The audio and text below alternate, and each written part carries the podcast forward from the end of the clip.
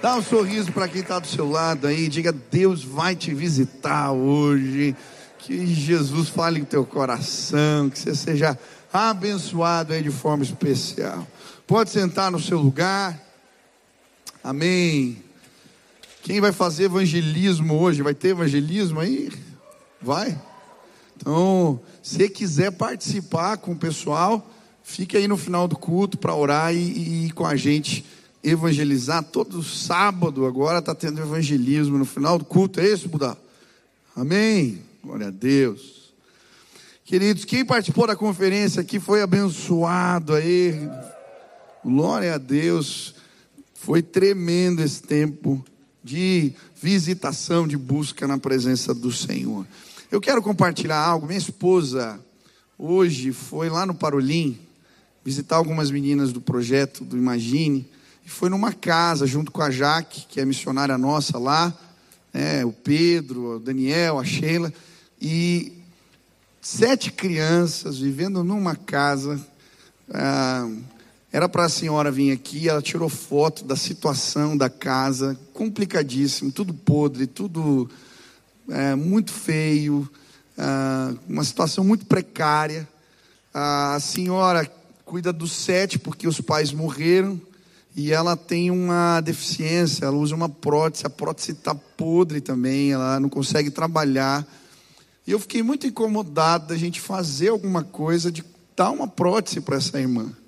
Então o Pedro está aqui, Pedro, tá?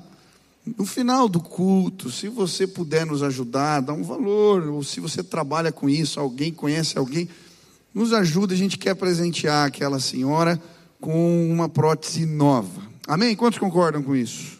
Amém? Pois eu, a gente vai lá, um dia faz, Pedro, uma, um projeto missionário aqui nosso, um, né, um, um mutirão missionário, para a gente ir lá ver as histórias, vocês conhecerem e vamos ver essa irmã com a prótese nova, em nome de Jesus. Bom, nós estamos estudando sobre batalha espiritual, sobre essa guerra invisível. Eu tenho falado de algumas artimanhas que o inimigo usa para tentar nos enredar, e hoje eu quero falar sobre disfarces. Você trouxe Bíblia, Efésios capítulo 6, versículo 12. Efésios capítulo 6, versículo 12. A Bíblia diz assim: Pois a nossa luta não é contra pessoas, mas contra os poderes e autoridades, contra os dominadores deste mundo de trevas, contra as forças, contra as forças espirituais do mal nas regiões celestiais. Outro tipo de artimanha que o inimigo usa para tentar nos fazer cair. E o apóstolo Paulo vai apontar aqui nesse relatório do serviço de inteligência do céu. E ele traz para nós são os disfarces. Nós já estudamos sobre as setas inflamadas, já falamos sobre a cilada, sobre o dia mal. E hoje eu quero te apresentar os disfarces. O que eles representam? O texto começa dizendo que a nossa luta não é contra carne e sangue. A nossa luta não é contra pessoas. Primeira lição que a gente aprende aqui nesse texto é quem não é o nosso inimigo. O seu inimigo não é o seu marido. O seu inimigo não é a sua esposa. O seu inimigo não é o seu chefe que cobra você demais. Pastor, você não conhece meu chefe. Seu inimigo não é sua sogra, não é ah, o vizinho que enche a sua paciência, e nem o colega de trabalho que tenta puxar o seu tapete. O seu inimigo não, não é esse. A Bíblia vai falar de uma estratégia do inimigo que é tirar o nosso foco da verdadeira batalha. Ele usa disfarce. Na conferência aconteceu algo interessante aqui. Eu estava subindo ah, com o pastor Jeremias subindo as escadas. E aconteceu um culto depois na sequência. Foi um culto tremendo, o culto da noite aqui. Ah, uma batalha espiritual, dava para sentir, para perceber. Uma moça, inclusive, ficou possessa. Lá veio com a caravana do Parolim, aqui no culto. O pastor Pedro estava me contando hoje que essa menina é, falou com ele, está participando da célula, testemunhou na célula que desde esse culto de sábado passado, ela não tem mais, não consegue mais falar palavrão. Ela ia no terreiro, tal, ela não consegue ver outra coisa senão pregação, louvor, diz que uma paz inundou a vida dela, ela está se sentindo bem. Deus fez isso aqui sábado passado. Você pode aplaudir ao Senhor?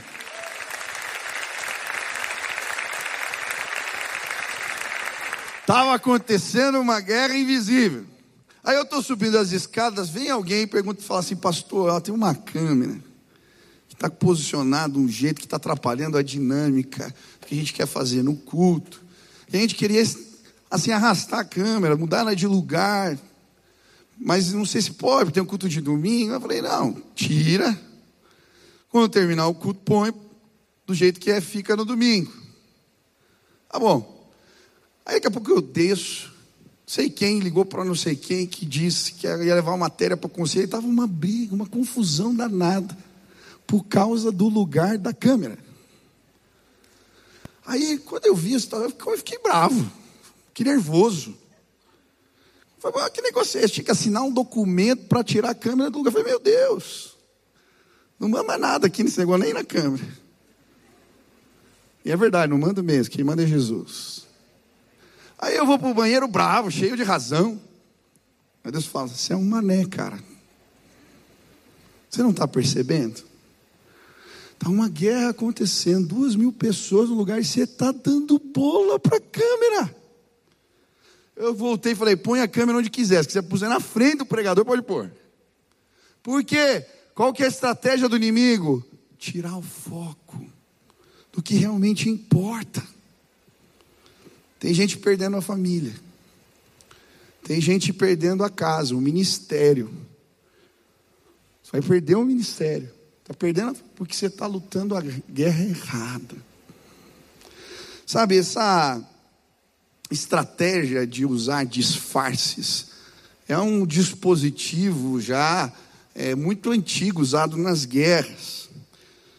O objetivo é esconder planos maiores, desgastar o adversário, ou fazer ele perder a percepção do real embate. Esse é o objetivo. Eu estava lendo algumas ah, estratégias de guerra e me chamou a atenção um personagem chamado John, Joe Churchill, não é o Winston Churchill, é o Joe Churchill. Ele era um general inglês, ele queria invadir a França. Só que ele tinha que cruzar o rio Reno.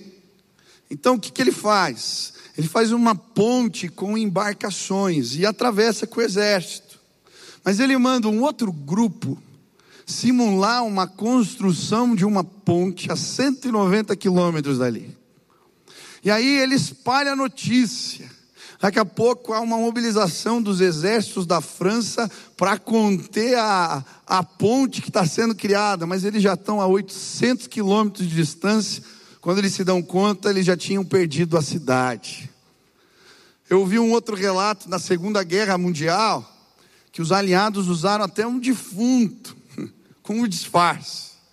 Eles simularam a queda de um avião, eles queriam entrar pela Cilícia, e simularam, usando um defunto, que estava com uma valise, algemado, naquela época assim que se transportavam documentos confidenciais. Eles colocaram ali credenciais de agente do governo e o plano de que eles iriam atacar a Grécia. Então, os, os alemães encontram aquela, aquela mala com as informações, mobilizam os exércitos numa direção e eles entram por outra. Disfarces. Você vai ver nos relatos de guerra a, do povo de Israel, quando Absalão toma o poder e Davi sai fugido, ele deixa lá um conselheiro como espião, Uzai. E aí você vai ver Aitofel e Uzai dando os conselhos para Absalão. Mas Uzai tinha uma artimanha, ele era inteligente, ele convence o rei mas ele relatava tudo para Davi o que ele ia fazer, disfarces. O nosso inimigo ele usa disfarces para nos enganar, mas hoje em nome de Jesus, ele vai ser desmascarado na sua vida. Tudo aquilo que ele tem promovido para fazer você perder o foco, hoje, em nome de Jesus, disfarces vão cair por terra diante dos seus olhos. Você crê nisso? Amém? Eu queria olhar na perspectiva bíblica. Quais foram os disfarces, ou alguns dos disfarces, que o inimigo usa? O primeiro disfarce aparece já na queda a serpente. E a Bíblia vai nos mostrar ah, um disfarce que é a aparente sabedoria. Olha o que diz o texto em Gênesis 3. Ora, a serpente era o mais astuto de todos os animais selvagens que o Senhor Deus tinha feito. E ela perguntou à mulher: Foi isso mesmo que Deus lhe disse? Não comam de nenhum fruto das árvores do jardim? Respondeu a mulher à serpente: Podemos comer do fruto das árvores do jardim, mas Deus disse: Não comam do fruto da árvore que está no meio do jardim, nem toquem nele. Do contrário, vocês morrerão. Disse a serpente à mulher: Certamente não morrerão. Deus sabe que no dia em que dele comerem, seus olhos se abrirão, e vocês serão como Deus, conhecedores do bem e do mal. O primeiro disfarce do inimigo foi a serpente. Agora é importante a gente entender o que a serpente representava no Éden. A Bíblia vai dizer que ela era o mais astuto dos animais, o mais inteligente. Era uma aparente voz de conhecimento e de sabedoria no Éden. E mais, quem tinha feito a serpente? o próprio Deus. É por isso que Eva lhe dá ouvidos. Eu não sei você, mas quando eu tenho dúvida sobre algo, eu normalmente consulto uma voz de alguém que representa sabedoria para mim. Está acontecendo agora essa guerra, Ucrânia, Rússia. E aí você vai começar a ver as notícias, você começa a ficar confuso. Aí eu estava entendendo, eu vou, vou ligar para o meu pai. Eu liguei para o meu pai um dia.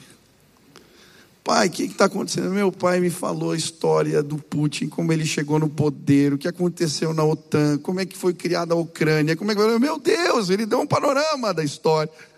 Quando terminou, eu falei, puxa, eu estava entendendo tudo errado a guerra. A gente consulta pessoas que representam para nós voz de sabedoria. O problema é que o inimigo, muitas vezes, para nos confundir, ele usa pessoas ou vozes que representam para nós algo. Só que aí ele introduz o engano. E olha como o engano é manipulado na vida de Eva. Primeira coisa que a serpente diz para ela: Foi isso mesmo que Deus te disse? Primeiro momento, a serpente, ela não questiona Deus, mas o entendimento de Eva a respeito das coisas de Deus. Será que você entendeu direito o que Deus disse? Será que é bem assim? Eu acho interessante que o inimigo começa, continua usando o mesmo modus operandi ainda hoje. Primeiro, ele questiona os valores. Você não entendeu errado? Será que isso é mesmo desse jeito? Eu lembro quando eu era adolescente, eu tinha um amigo, nós crescemos juntos, estávamos louvor na igreja, a gente dormia na casa um do outro, a gente participava das vigílias, acampamentos, e buscávamos a Deus. E na faculdade, esse meu amigo, ele se desviou. Mas ele, ele era um cara muito inteligente ele fez direito e ele estava vivendo em pecado. E logo ele se propôs a quê?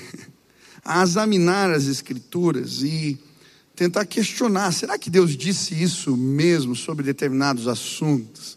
E ele tinha argumentos, ele tinha boas explicações.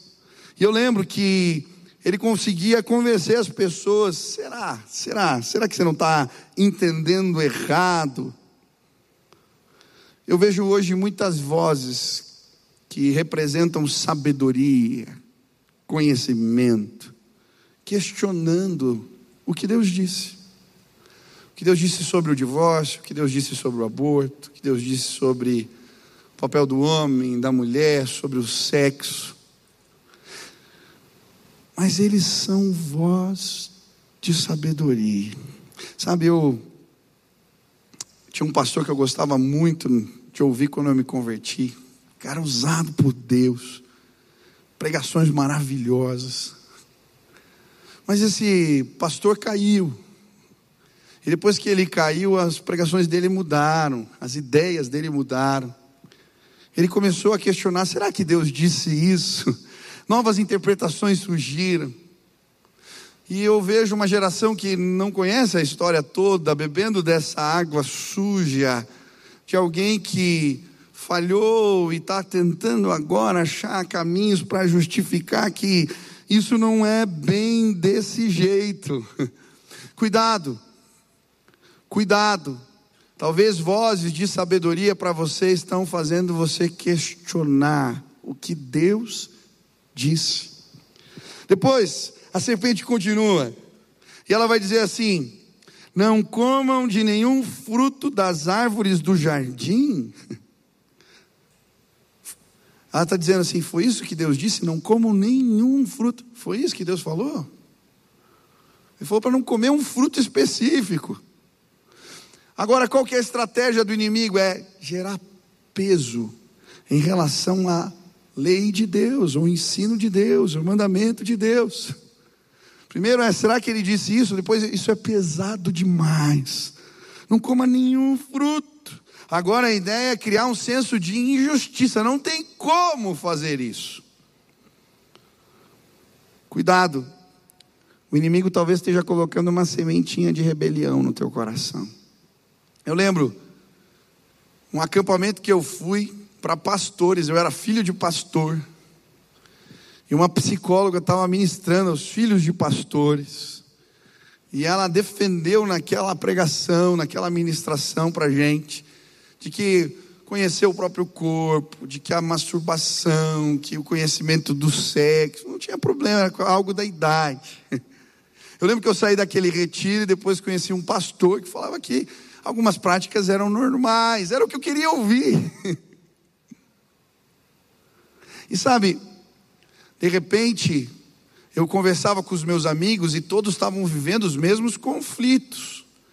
Eu estava dizendo agora para mim mesmo: não tem como, a lei de Deus é pesada demais, ninguém consegue cumprir ela. E sabe, eu vejo pessoas entrando nessa, eu não consigo, são os meus desejos, são os meus instintos, eu nasci assim, eu penso assim, é pesado demais, ninguém consegue viver desse jeito. E aí a gente começa a achar que a lei de Deus não é justa. E a semente de rebelião aumenta, toma forma no nosso coração. E aí a serpente continua com Eva. Certamente não morrerão. Seus olhos abrirão. Vocês serão como Deus e se comerem da fruta proibida. Olha, existe uma progressão agora. Primeiro, pecar não traz consequências maiores. Não vai acontecer nada. Deus disse que vai morrer, não vai morrer. Não acontece nada. E sabe, eu vejo muita gente com sintomas de gente morte, morta espiritualmente na igreja. O que, é o sintoma da, do morto espiritual? Ele não tem paixão pelas coisas de Deus. Ele não tem vontade na igreja ele não participa. O coração foi tomado. E ele nem percebe, porque ele está morrendo. Ele tem várias justificativas. Vai ter vários culpados para esse sentimento, mas esse é um sentimento de morte. Você está perdendo interesse pelas coisas de Deus e não está percebendo. Por quê? Porque pecado não dá nada seus olhos abrirão. Ei, igreja retrógrada, cara. Isso aí é pensamento de dois mil anos atrás. Você tem que interpretar a Bíblia conforme a cultura de agora. Mudou, não tem como viver mais esses valores. A vida mudou, os valores mudaram, o momento mudou. Abre a visão, cara. Larga a mão. Isso é religiosidade. Último estágio, vocês serão como Deus. Ah, você tem que ser livre. Que vale é o que você decide. Você que manda na tua vida. Ninguém vive o que você vive. Ninguém sabe a sua realidade, só você. Cuidado. Talvez existem vozes disfarçadas de sabedoria, gerando engano e rebelião no teu coração. Talvez sejam lideranças, teólogos, professores, familiares. Cuidado. O diabo veio para roubar, matar e destruir. E talvez você esteja encantado sem perceber alguns disfarces.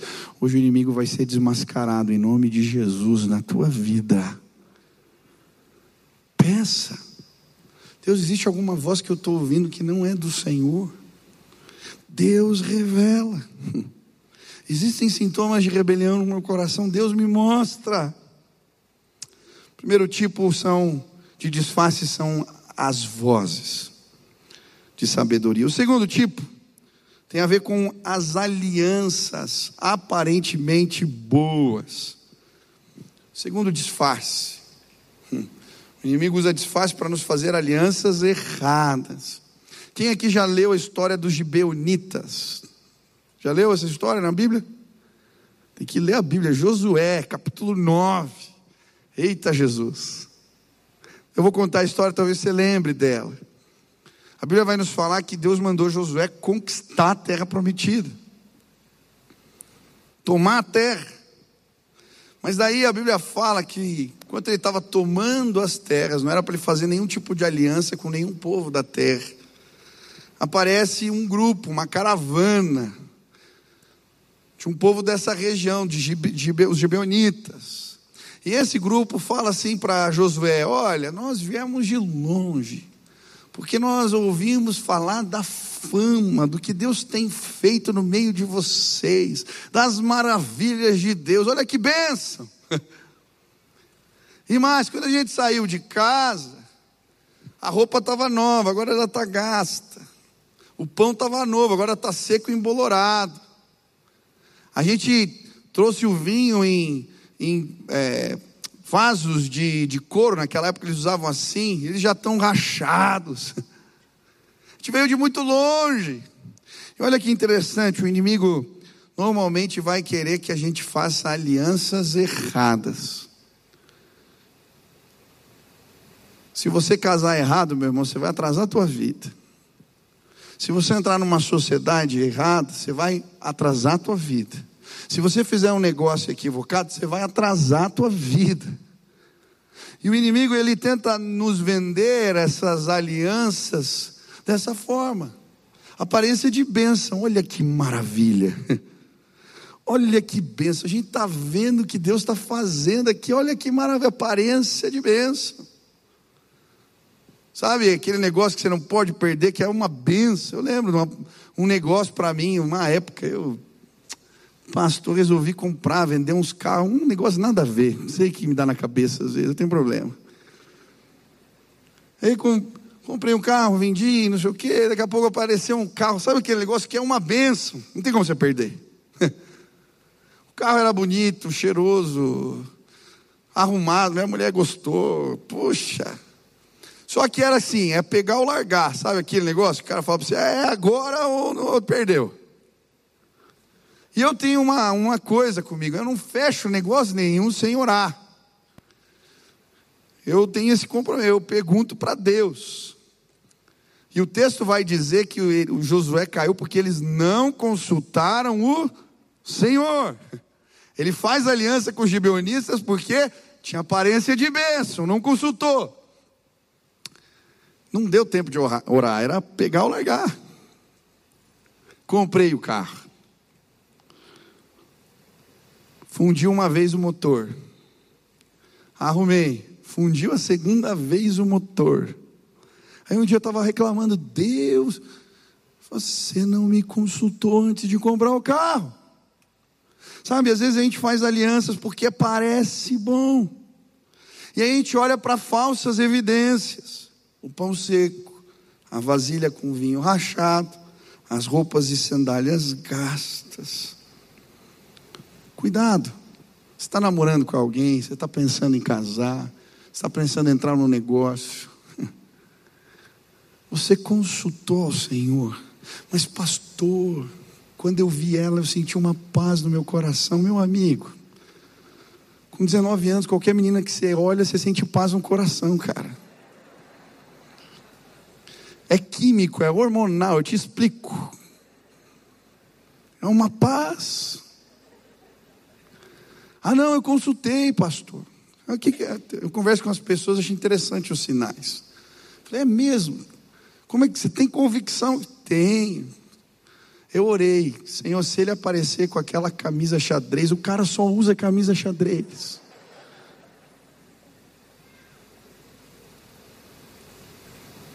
E aí, a gente se mete em alianças para a vida toda. E a gente não consulta o Senhor.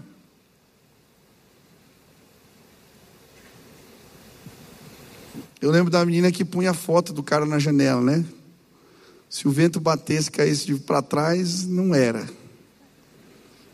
Aí ela pôs lá, Senhor, fala comigo. Só pro vento, a foto vai, vai, vai, vai, vai. Cai de costas. Ela fala, Senhor, não brinca comigo. Põe de novo. Mas você casa com esse traste miserável e está reclamando depois.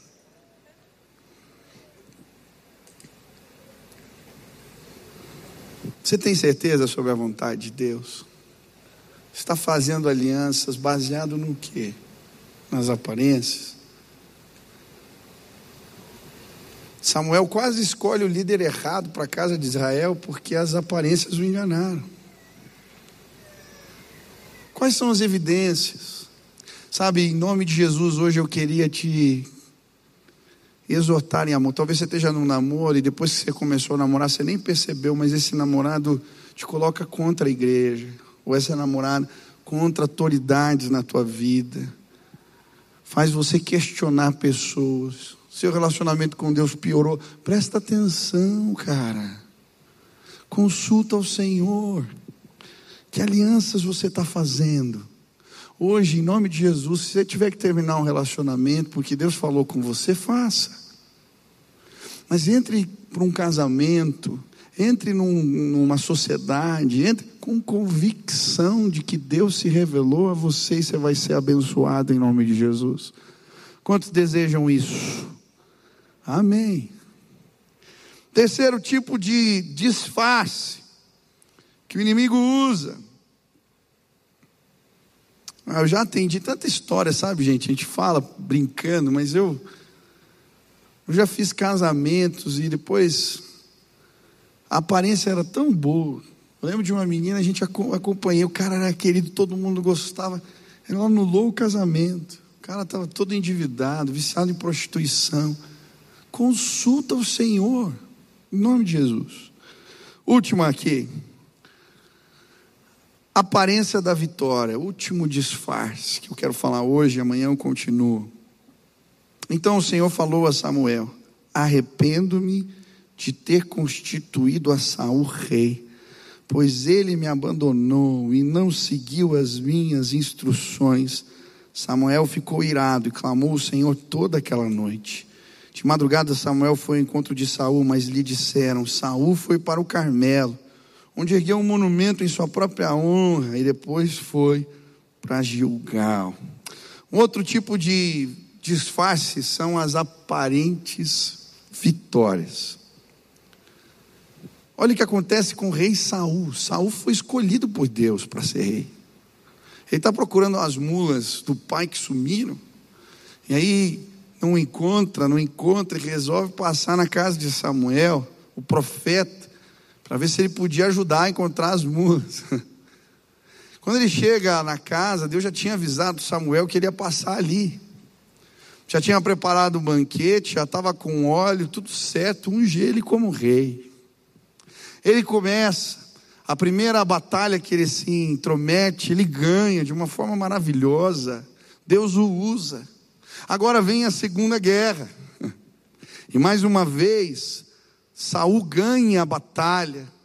Mas agora, nessa guerra, ele ganha a guerra, mas ele perde o governo. Deus tira a unção sobre a vida dele. E é tão sério o que acontece aqui nesse capítulo 15 de 1 Samuel, que logo em seguida você vai ler a palavra, a Bíblia diz que o espírito do Senhor é retirado de Saul e o espírito maligno começa a atormentá-lo. A ponto de terem que chamar Davi para tocar harpa para ele, daí quando ele tocava a harpa, o demônio ia embora, o espírito mal ia embora. Mas qual foi o disfarce? A vitória. A vitória. Quando ele ganha a guerra, a Bíblia vai dizer que ele vai e constrói um monumento de honra para si mesmo. Sabe, tem muita gente que está perdendo a casa, perdendo o ministério, perdendo na vida e acha que está ganhando. Cuidado com as conquistas. Eu lembro de um amigo que ele jogava xadrez bem, às vezes eu ia jogar com ele, a gente estava jogando e de repente ele me entregava uma peça importante, quando eu matava em três, ele dava checkmate. Eu me gabando que tinha comido ali uma torre, uma, uma rainha, é exatamente assim que o inimigo faz. Quando Samuel chega para falar com Saul, ele está comemorando a vitória, celebrando com os soldados. E aí Samuel pergunta: onde está Saul? Ele está comemorando e ele fez um monumento para ele mesmo. Sabe, às vezes as conquistas vêm e a gente esquece que elas vêm por causa da graça de Deus na nossa vida. Se você tem alguma coisa, se você está ganhando dinheiro, se você cresceu no teu ministério, se você cresceu na tua profissão, se a tua família vai bem, é porque Deus te abençoou. Mas quando a gente coloca a conquista no lugar errado, nosso coração fica soberbo. Agora, Saul que antes estava escondido nas malas, quando é escolhido o rei, está com medo lá de se apresentar, agora faz uma estátua para ele mesmo, ele é o cara. O que você tem feito com as conquistas na sua vida? Que lugar elas têm tomado? É muito interessante Davi quando ganha a guerra, ele mata o gigante Golias com a espada. Depois a Bíblia vai falar que ele está fugindo de Saul. Aonde ele vai encontrar a espada? Dentro do tabernáculo. Ele consagrou a Senhor a vitória dele. Saul tinha feito um monumento para ele mesmo. Cuidado com as conquistas, elas são disfarces. Se você não souber lidar com elas, você vai perder tudo. Na sequência, a Bíblia nos mostra o que acontece com Saul. Samuel começa a confrontá-lo. Por que você não obedeceu a Deus? Como eu não obedeci aqui, eu ganhei a guerra. Tudo em ordem. O que, que são esses balidos de ovelha que eu estou ouvindo? Deus não mandou você não tomar despojos de da guerra? O que, que você fez? A gente sempre tem uma explicação, né? Era para consagrar o Senhor. Veja bem, ele era o cara, ele podia. Para ele era permitido. Eu lembro quando eu jogava vôlei, eu tinha um amigo. A gente fazia os treinos físicos. Ele era o melhor do time, jogava melhor. A gente fazia os treinos físicos. Eu lembro que um dia no treino físico ele começou a se esconder. A gente fazia corrida, escondia no lugar. Quando a gente dava a terceira volta, ele aparecia de novo. Eu falei, cara, o que você está fazendo? Aí ele falou para mim: quando você chegar no meu nível, você pode se dar alguns confortos. ele era o melhor, não deu em nada. Tinha meninos que eram piores do que ele, foram para a seleção, pegaram a Olimpíada. Ele era o cara, ele podia se dar o luxo de algumas coisas. Sabe, Por que, que você não esperou a bênção para ir para a batalha? Você estava demorando, os exércitos estavam apertando a gente, eu fui. E ele vai questionando e questionando, e ele sempre tem uma desculpa. Aí Samuel diz: Você perdeu. Deus tirou a unção sobre a sua vida. Como assim? Ele vai dizer: é melhor obedecer do que sacrificar. Pecado de rebelião é igual ao pecado de feitiçaria. Sabe quando o nosso coração vai ficando soberbo por causa das conquistas, nós achamos que podemos criticar todo mundo. Achamos que para nós pode ser um pouco diferente. E aí o inimigo vem e destrói, arrebenta. Deus tira a mão de graça sobre a nossa vida. Quantas vezes eu vi homens bem-sucedidos, conquistaram fortunas, CEOs de grandes empresas. A parede atrás estava cheia de diplomas e que bênção. Mas eles eram tão bons que na mesa de casa eles se davam ao luxo de falar mal de todo mundo, das autoridades, dos líderes espirituais dos seus filhos seus líderes ganharam muito dinheiro, perderam a família, a casa, porque a soberba entrou no coração. Cuidado. Como é que Saul termina? Antes da sua morte, ele vai consultar uma feiticeira. A rebelião já tinha entrado no seu coração e ele não percebeu. Você sempre tem uma palavra de crítica, sempre um recado para dar, está sempre metido em confusão. Ei, cuidado! Será que teu coração se tornou rebelde e você não percebeu? Cuidado! Eu lembro de um pastor uma vez que eu vi ele metido numa confusão dessas de internet. Ele sempre estava metido. Eu fui conversar com ele, ele estava falando mal de uma outra liderança, de um outro pastor. Falei, rapaz, você está louco, o que você está fazendo? Não, mas ele está errado. Assim, olha, quero te dar alguns motivos para não fazer isso. Primeiro, casa dividida não prospera. Jesus falou. Para mim é uma vergonha quando o crente está brigando com o crente na internet. Casa dividida. Segundo, é antiético. Você é pastor e ele também é pastor. Não é legal. Fica mal para você. Terceiro, se ele tiver certo, fazendo as coisas do jeito de Deus, você pode estar se levantando contra o próprio Deus. Já pensou nisso? Aí eu vejo gente com seduzido pelas vitórias, se acha no direito de brigar rebelião. Cuidado, vai destruir tua vida. A rebelião vai nos dando um senso de justiça tão grande. A gente não respeita mais nada, nem ninguém.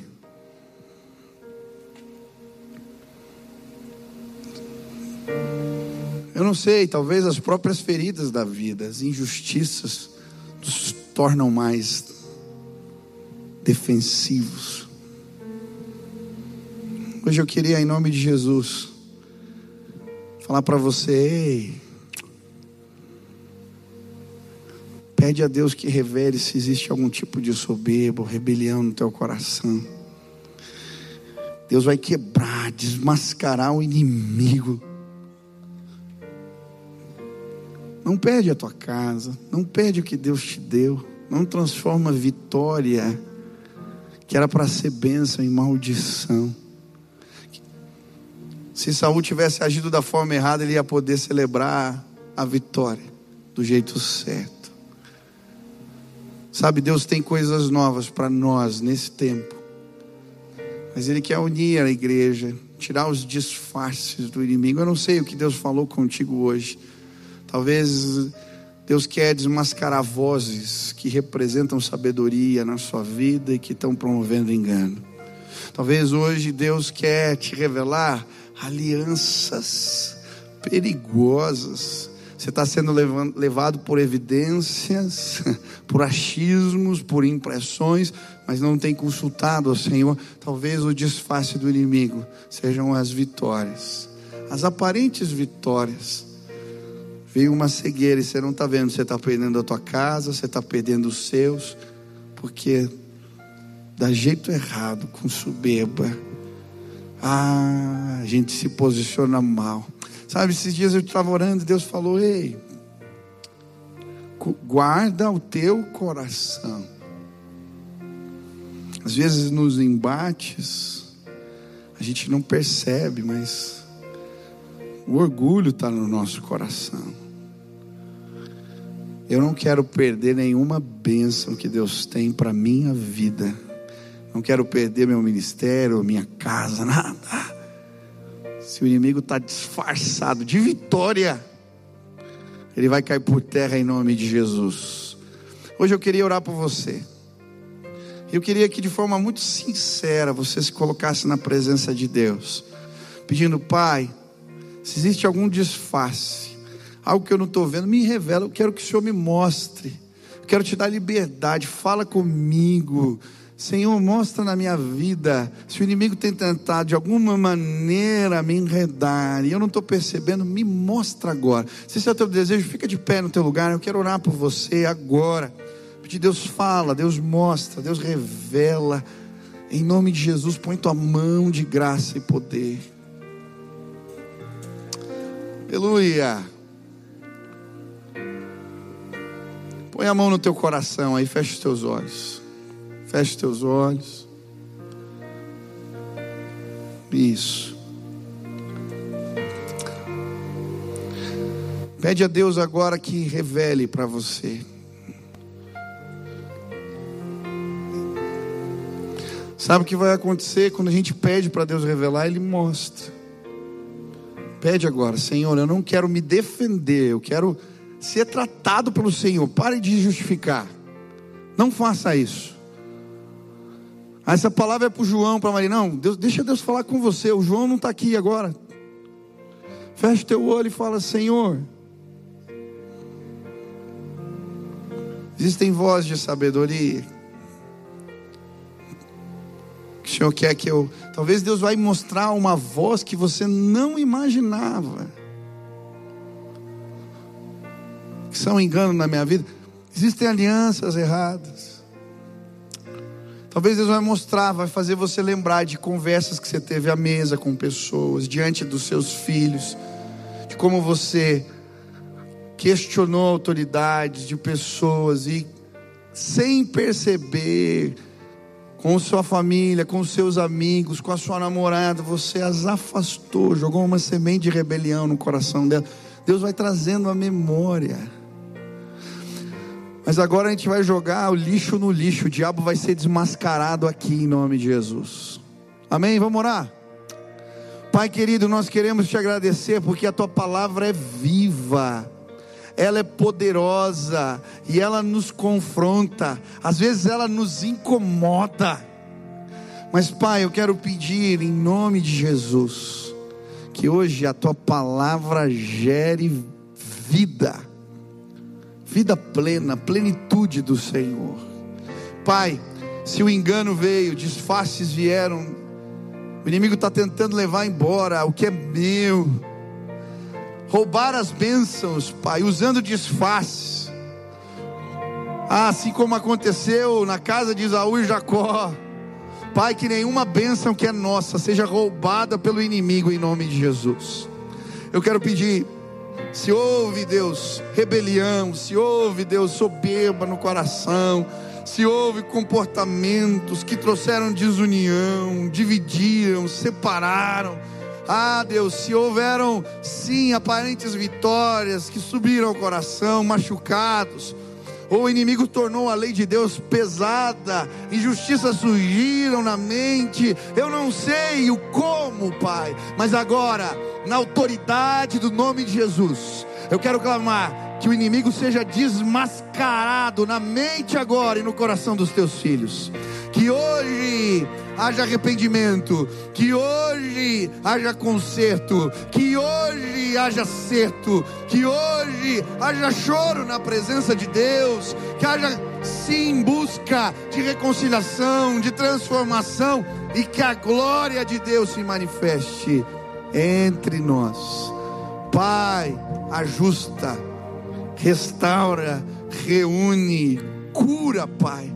Essa é a nossa oração, em nome de Jesus. Amém, amém.